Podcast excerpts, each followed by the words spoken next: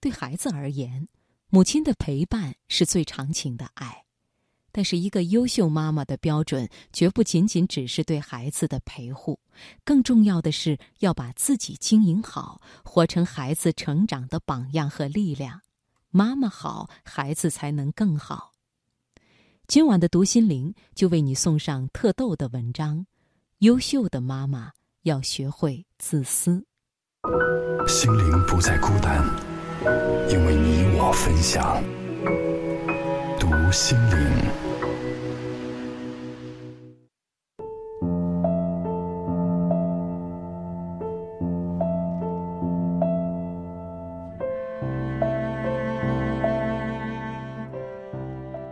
在这个世界上，一个女人最负重的角色，便是母亲。这份重任从孩子出生时就已经开始背负，直到孩子真正长大成人。在日复一日的负重前行中，许多人已经把妈妈首先是一个女人的角色淡化了，甚至包括妈妈自己。梦想、爱好、漂亮的衣饰。甚至画个精致的妆容，统统都成了奢侈品。在网上有一篇刷爆朋友圈的小学生作文：“我的妈妈是个没用的中年妇女。”作文中这样写道：“我的妈妈不上班，平时就喜欢打牌和看电视剧。她明明什么都做不好，一天到晚光就知道玩，还天天喊累。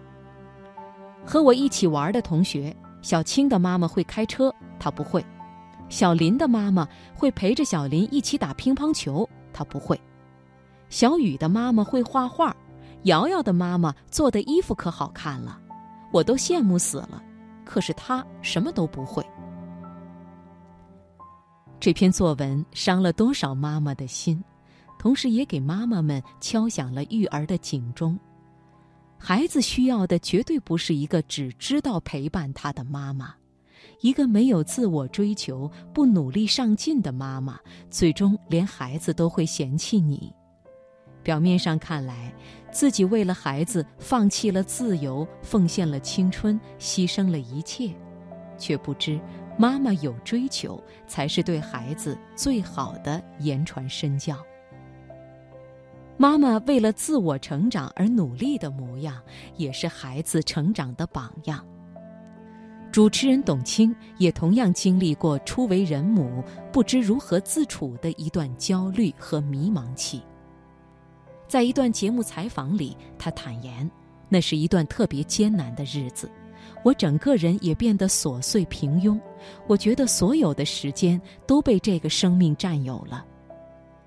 卸下主持人的光环，回归家庭的她，和天下所有普通妈妈一样，被养育孩子的各种问题弄得焦头烂额。她为此纠结和焦躁了很长一段时间，但经过一段时间的冷静思考后，他释然了。他认为，这应该是一个可以平衡的选择。孩子的生命里不可能只有我一个人，而我的生活里也不能只有他。更不能为了他而放弃自己再去成长的可能。在董卿的生命里，主持和阅读就如同他的另一个孩子。如果不能去做自己喜爱的事情，他知道自己一定也不会快乐。而作为母亲，这样糟糕的坏情绪，同样也会不自觉地传递和影响到孩子。所以最后，他依然坚持去做一个自私的母亲。把年幼的孩子托付给上海的父母代为照顾，继续去追求自己喜爱的事业，投入到另一个孩子《朗读者》节目的孵化中。这个世上没有不爱孩子的妈妈，也没有不愿意永远陪在孩子身边的母亲。当然，父母如果有足够充裕的时间去陪伴孩子，再好不过。但一个优秀妈妈的标准，并不是一定要做孩子二十四小时的陪护，而是带有一颗私心，把自己经营好，活成孩子成长的力量。原来，优秀的女人大多带有一颗自私的心，就如同董卿所言：“我想给孩子一个好的榜样，不想因为他而变得止步不前，让他在未来真正懂得的时候对我有爱有尊敬，从我的身上可以学到一些好的品质。而妈妈只有懂得适当的逃避和偷懒儿，孩子才能更自在和独立的成长。上初三的外甥女不止一次向我吐槽和抱怨她的妈妈，她的妈妈从生下她开始就辞掉了工作，在家专心照顾她。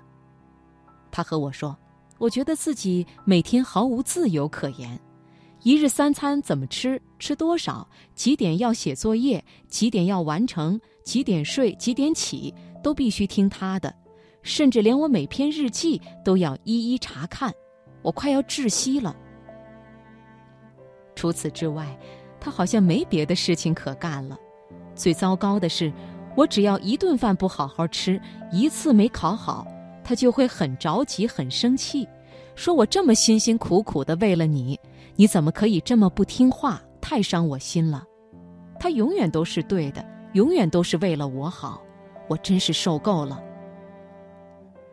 这是一个受到绝对控制的孩子发出的窒息呐喊，显然他无法承受母亲对他超负荷的爱及付出，付出太多变成了伤害，给予太重，孩子承受不起。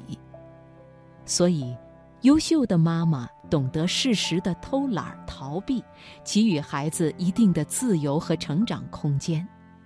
因为爱和自由对孩子的教育同样重要，唯有妈妈自爱，孩子才能成长得更自在。我们坐飞机时，空姐都会告诉我们，遇到危急情况时，大人要先给自己戴上氧气罩，再帮孩子戴上。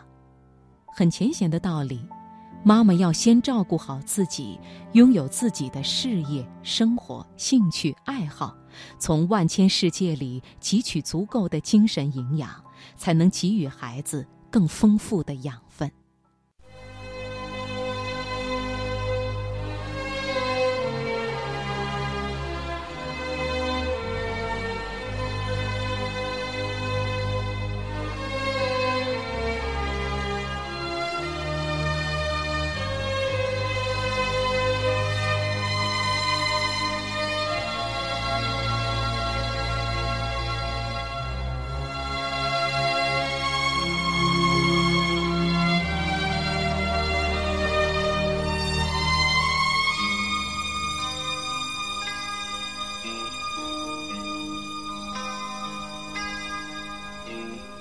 为什么你从不愤怒？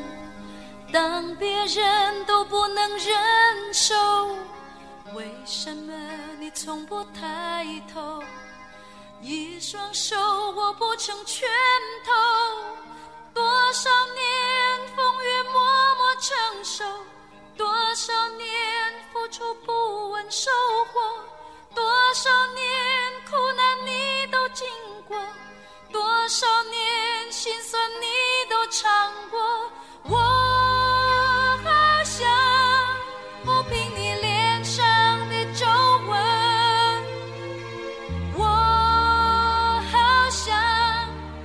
去你心底